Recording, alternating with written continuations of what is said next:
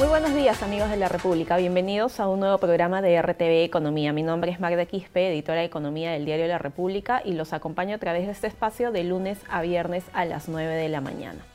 El día de hoy vamos a hablar sobre las tarjetas de crédito, cuáles son las estafas más comunes que los usuarios sufren y cómo evitar este, esta modalidad. Pero antes nos vamos a la mención. Todos los peruanos debemos acudir a las urnas para emitir nuestro voto de manera responsable. Infórmate gratis en los canales de atención de la OMPE que aparecen en pantalla. Recuerda que este 26 de enero, desde las 8 de la mañana hasta las 4 de la tarde, todos somos parte de las elecciones congresales extraordinarias 2020. Bueno, antes de continuar con el tema que ya les mencioné, nos vamos a la pregunta del día. ¿Cómo evitar estafas con tarjetas de crédito y débito? Los invitamos a que nos envíen sus consultas, dudas que van a ser absueltas aquí en vivo a través de nuestras redes sociales que ustedes están viendo acá abajo en pantalla, Facebook, Twitter, Instagram y YouTube. Para ello, como ya les mencioné, vamos a hablar sobre aquellos casos, aquellas modalidades más comunes de estafa y para ello nos, nos encontramos ya con Yamile Vallés, supervisora principal de conducta de mercado de la SBS. Bienvenida, señora Vallés. Muchas gracias, ¿cómo estás? Eh, gracias a usted por su presencia. La primera consulta es que nos cuente cuáles son aquellos casos más comunes de estafa que sufren los usuarios con las tarjetas tanto de crédito como de débito. Usualmente la mayoría de, fraudes que se pueden cometer con el uso de la tarjeta están relacionados al tema presencial físico del plástico, uso físico del plástico, y ahora han migrado ya al tema virtual, que se usan tanto en aplicativos móviles como en Internet. Eh, el consumo, por ejemplo, ¿no? si nosotros estamos en un establecimiento, lo que suelen hacer a veces es clonarnos la tarjeta, ¿no? es, decir, robar nuestros datos de, que tienen la banda magnética con el chip, el plástico. ¿no? Entonces, en estos casos, lo recomendable es siempre estar pendiente. Hoy en día ya los establecimientos, los restaurantes tienen todos los POS inalámbricos, entonces nosotros tenemos en nuestro poder el plástico y hacemos uso de él siempre con eh, manteniendo el ojo en este, en este evitar que se lleven las tarjetas de, nuestra vista. Así es. Esa es una de las modalidades que pueden existir. Si se apropian, si hemos perdido este, el plástico o nuestro DNI, también hay suplantación presencial. Van a las oficinas con el DNI y e indican que, nos han, que necesitamos la renovación porque hemos perdido el plástico. Entonces, bueno, estos supuestos luego los vamos a ir comentando, ya son responsabilidad de la entidad, pero siempre hay que presentar la denuncia cuando, cuando se nos roban algún documento y reportar inmediatamente a la entidad el robo, hurto o pérdida de, nuestro, de nuestra tarjeta. Otra de las modalidades que se presentan es a través del canal telefónico y es que nos llaman y nos hacen, se hacen pasar por funcionarios del banco, de la entidad financiera que hayamos contratado para solicitarnos datos confidenciales. Entonces, a veces ya tienen algunos datos nuestros. Y lo que no debería pasar es que nosotros otorguemos ningún dato personal, incluyendo sobre todo la clave de cuatro dígitos de la tarjeta. Porque con esta clave ya abres una puerta a todos los, a todas las, los mecanismos de seguridad que podría haber establecido la entidad. Entonces, eh, usualmente llaman a decirnos, a ofrecernos un premio o ofrecernos un beneficio. Entonces, estar alertas en que si hay alguna sospecha, no brindar ninguna información adicional y en todo caso contactarse directamente con el banco para eh, confirmar si efectivamente estamos en alguna campaña, si es que estamos interesados. Otro de los mecanismos que suelen presentarse y que, hoy en día están más, más eh, propensos son los fraudes virtuales. ¿no? ¿Por qué? Porque la información ya no solamente se está, podemos tener el plástico, pero la información, si hemos realizado operaciones a través de un aplicativo móvil o a través de la propia, del home banking de la entidad, vamos a, estar propensos a este tipo de, fraudes. Entonces, lo, ideal es cambiar constantemente nuestra clave, la clave de cuatro dígitos, con ella vamos a poder crear una clave de seis dígitos, que es la que usualmente nos van a pedir para uso de aplicativos móviles o de Internet, entonces estar atentos, cambiarlo eh, constantemente.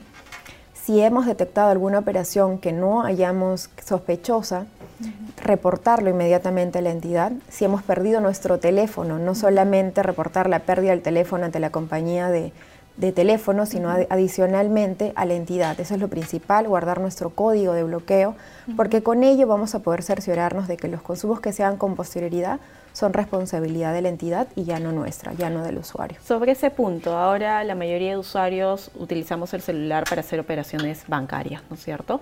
¿Es recomendable tener abierta la sesión o no? ¿Cómo evitar si es que en algún momento nos roban el celular que seamos víctimas de alguna estafa, hurto de, nuestros ahorros, ¿no? No guardar ninguna clave en nuestro propio dispositivo, ni la clave de cuatro dígitos que, como comentábamos, nos abre la puerta a toda la información que podamos mantener, cerrar la sesión. Si recibimos algún mensaje, eh, es una modalidad muy común hoy en día que nos manden mensajes de texto con enlaces que probablemente no sean los de la propia entidad.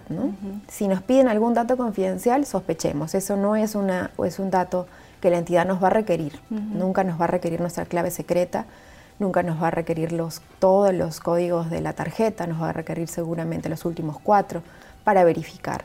Ahora, se ha dado eh, muchos casos en los que el usuario ingresa a páginas falsas ¿no? ¿Cómo identificar cuando una página es verdadera o no para ingresar nuestros datos y realizar nuestras operaciones? Usualmente eh, deberemos verificar, hay un candadito que nos aparece en la ruta legítima de la entidad a la que estamos accediendo. Si viniera algún enlace por mensaje de texto, por correo electrónico, no abrirlo, porque en realidad mejor es digitar directamente, cerciorarnos con este candadito que esa es la, la página de la entidad, porque cada vez son más sofisticadas las modalidades de fraude, ¿no? Entonces, hasta la ruta que nos pueden indicar probablemente tenga el nombre de la entidad y vamos a confiar. Entonces, estar muy alertas en ese sentido, ¿no? Ahora, si un usuario es víctima del robo de su dinero, ¿qué es lo que puede hacer? ¿Cómo proceder? ¿Es responsable la entidad bancaria o no? ¿Quién se hace responsable de ello? Eh, en realidad, lo primero que tiene que hacer la persona es reportar el bloqueo de la tarjeta a la entidad. Nos, la entidad nos va a dar un código de bloqueo. A partir de ese momento en adelante es responsabilidad de la entidad. Entonces, eh, es ideal apuntar este código porque con ello vamos a hacer seguimiento. La entidad va a tener que investigar qué es lo que ha sucedido. En el caso en que fuera en temas de seguridad, canales defectuosos de la entidad, por ejemplo, que yo metí la tarjeta en un cajero, que el cajero había sido manipulado, es responsabilidad de la entidad. La clonación es responsabilidad de la entidad. Todos los consumos efectuados con posterioridad, tanto del bloqueo de la tarjeta como de la cancelación, es la entidad la que se hace responsable. Claro, pero ¿qué pasa si eh, el usuario se demora en denunciar eh, para que le cancelen la tarjeta y ya me hicieron consumos con mi tarjeta de crédito en diferentes establecimientos? Ese procedimiento, quién se hace responsable, ¿no? Porque hemos visto muchos casos en los cuales muchos usuarios han tenido que pagar por esa deuda que ellos no habían realizado. En tanto la entidad no demuestre que ha habido el uso de, por ejemplo, de la clave secreta de cuatro dígitos o de las, eh, los datos confidenciales de la persona, la entidad es la que se hace responsable. ¿no? Entonces, esa es la, la regla la entidad tendría que demostrar que efectivamente ha habido un uso inadecuado por parte de la entidad. Entonces, por ejemplo, yo compartí mi clave de cuatro dígitos a un tercero o utilicé un dispositivo eh, y dejé mis datos. Entonces, hay que tener mucho cuidado para resguardar nuestra información porque eh, si usamos, por ejemplo, uso de cabinas o de wifi gratuitos, probablemente ahí nos están robando datos. Mientras la entidad no pueda acreditar que es responsabilidad del usuario, en realidad eh, es la entidad la que se hace responsable de todos estos consumos. El nuevo reglamento de tarjetas de, crédito y débito, ¿qué establecen medidas de seguridad? la novedad del, nuevo reglamento y lo que se ha buscado reforzar es que si bien hay canales digitales eh, y fomentamos la innovación, es cuidar los datos de la persona y los mecanismos que la entidad podría establecer. Entonces, por ejemplo, ¿no? uno de las de los temas más importantes es que eh, con, el nuevo, con la nueva norma se tiene que notificar cada operación que yo haya efectuado con mi tarjeta de crédito. Entonces, en este caso, si yo estoy efectuando consumos, me va a llegar una notificación, sea por mensaje de texto, por correo electrónico o por alguna llamada o otro canal que yo haya pactado con la entidad. Así yo podría establecer umbrales, ¿no? Si yo eh, veo que no, que no hago consumos más de, imaginemos, de 80 soles, siempre me va a notificar. Entonces, Pero para ello es importante que el usuario coloque su número de celular y también actualice, ¿no? Si es que cambia de número de celular dentro de la entidad bancaria a la, cual está adscrito, ¿no? Así es, actualizar nuestros datos siempre eh, cuidando de que sea la entidad a la que estamos llamando, el número oficial de la entidad que va a aparecer en la página web y no tratando de no brindar mayor información a la que nos es requerida, ¿no? Otra novedad de la norma y en realidad fomentando justamente los mecanismos de seguridad es que por eh, regla nosotros deberíamos autorizar al momento de la contratación si queremos hacer disposiciones de efectivo, si queremos sobregiros en nuestra línea, es decir, más allá de la línea de crédito eh, otorgada, si queremos, eh, por ejemplo, hacer disposiciones en el exterior, si queremos hacer operaciones por Internet. En estos cuatro supuestos, la norma lo que establece es yo tengo que autorizar el uso de estos, de estos servicios adicionales de la tarjeta. Si yo no lo autorizo y se hace un consumo con, esto, con este tipo de modalidades, es la entidad la responsable porque yo no autoricé. Y lo puedo autorizar en cualquier momento.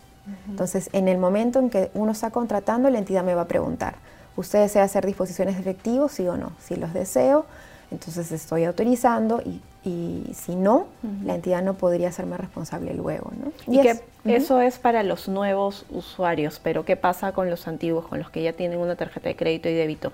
¿Cómo es? Automáticamente, por ejemplo, si es que yo quiero realizar consumos en el exterior, ¿automáticamente eso está activado o, se desactiva? ¿Cómo es para los antiguos eh, lo que va a pasar con el Exto, con las contrataciones que ya hemos efectuado, es que efectivamente, una vez que entre en vigencia la norma, nos van a tener que solicitar las autorizaciones. Entonces, la regla para todos en general va a ser la autorización. Eh, la excepción sería eh, al revés, estamos cambiando las reglas de juego justamente para brindarle al usuario las herramientas y él pueda decidir si desea o no, porque hoy en día muchas de las tarjetas ya vienen activas y yo necesario, por ejemplo, quiero hacer uso de mi tarjeta para hacer consumos o para tener beneficios de puntos, ¿no? Pero no quiero hacer ninguna disposición de efectivo porque soy consciente que es una de las operaciones más altas, con tasas de interés muy altas. Entonces, no, yo quiero usar la tarjeta solamente para consumos, imaginemos, y pagarlo siempre el monto total antes del vencimiento de la deuda y no generar mayores intereses. Entonces, yo por regla establezco, yo no quiero utilizar disposiciones de efectivo o yo no soy de las personas que utiliza la tarjeta en el exterior, entonces deshabilito esa opción y evito fraudes de ese tipo, ¿no? No quiero hacer mayor uso de mi línea de crédito, también, Entonces se ha cambiado las reglas para darle mayor seguridad al usuario. Al momento de usar la tarjeta de crédito, me acerco a un establecimiento, ¿todos los establecimientos están obligados a pedir el DNI o no? Porque sucede el caso, por experiencia también personal, que uno solamente te pide la tarjeta de crédito y la pasas y no te piden el DNI. ¿Qué pasa y qué, qué es lo que dice la norma? Aquí se ha establecido que en el caso que mencionas, que usualmente son para micropagos, en los cuales los montos son eh, menores, usualmente 80 soles, ¿no? entre 60 y 80 soles, la entidad es la responsable de todos esos consumos que yo no haya reconocido. Entonces, todos esos consumos que se hagan sin mi firma, probablemente pasa directamente es la entidad la que se hace responsable en caso yo no los reconozca. O sea, sí, te sí deben pedir el DNI todos los establecimientos. Sí, siempre lo piden y en el caso en que fueran sin la firma, que, son los llamados micropagos, eh, es la entidad la que se hace responsable por esos consumos en el caso el usuario no lo reconozca. ¿Qué otras recomendaciones le podríamos dar a los usuarios que nos están viendo a través de RTV Economía para que, sea, para que no sean víctimas de fraudes o estafas? Lo ideal es no eh, hacer uso de dispositivos que no sean nuestros. A veces pedimos prestado un teléfono, hacemos operaciones. No hacer uso de dispositivos que no sean nuestros. Usualmente las entidades lo que van a hacer es notificarnos en caso de algún patrón de fraude. Las entidades además con la nueva norma están obligadas a acatar eh, mecanismos de seguridad para monitorear. Entonces, si detectaran un patrón de una operación que usualmente yo no realizo, seguramente me van a llamar para cotejar si efectivamente soy yo quien lo está realizando. Si realizamos operaciones por Internet, compras por Internet, asegurarnos de que sea una página confiable. ¿no?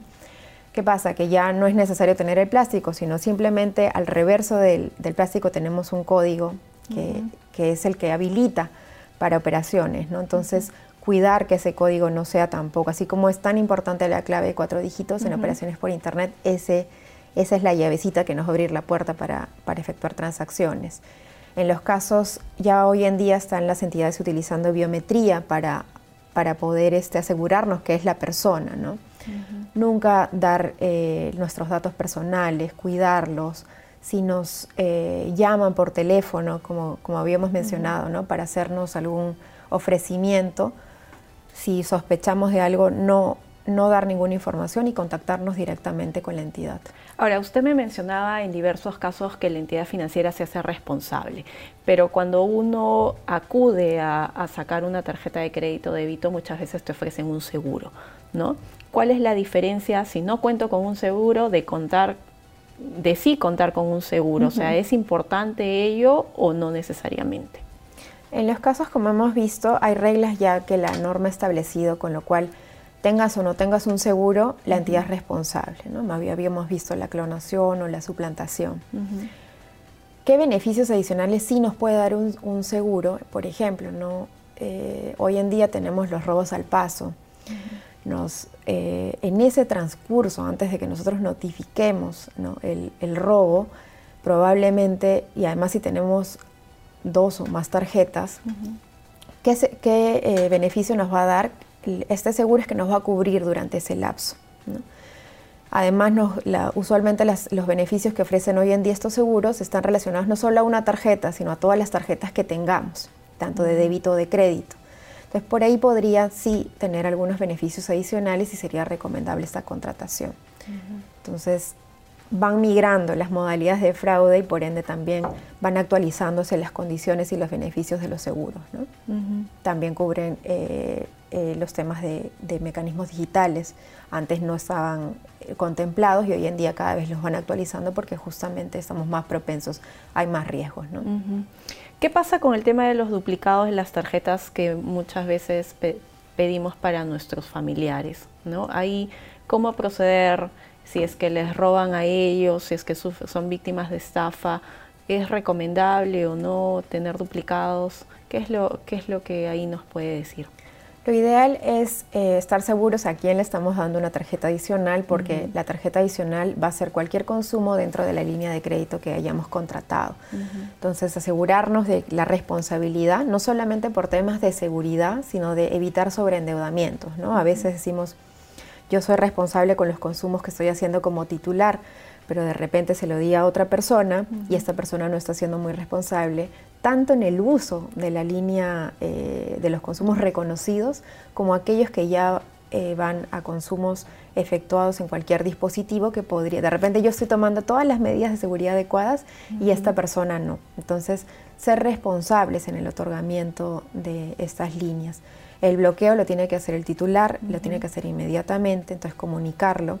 Y además, otra de las disposiciones de la nueva norma es que todos estos servicios adicionales que habíamos hablado, las disposiciones efectivas sobre giros, operaciones por Internet y en el exterior, tienen que ser autorizadas solo por el titular. Por el titular. Perfecto. Bien, muchas gracias por las recomendaciones. Hemos estado con Yamile Vallés, supervisora principal de conducta de mercado de la SBS, con quien hemos hablado sobre los cuidados que debe tener usted para no ser víctima de estafa con sus tarjetas de crédito y débito. ¿Ya conoces tu local de votación? Infórmate gratis en los canales de atención de la OMPE que aparecen en pantalla. Este 26 de enero son las elecciones congresales extraordinarias 2020. OMPE, contamos con el poder de tu voto. Bien, los invito a compartir a ustedes este video para que les sirva como ayuda. Ya saben, hemos hablado el día de hoy sobre el cuidado de las tarjetas de crédito y débito. Eh, envíenos sus dudas, consultas a través de nuestras redes sociales que ustedes están viendo en pantalla y los esperamos mañana a las 9 de la mañana aquí en RTV Economía. Muchas gracias por su audiencia.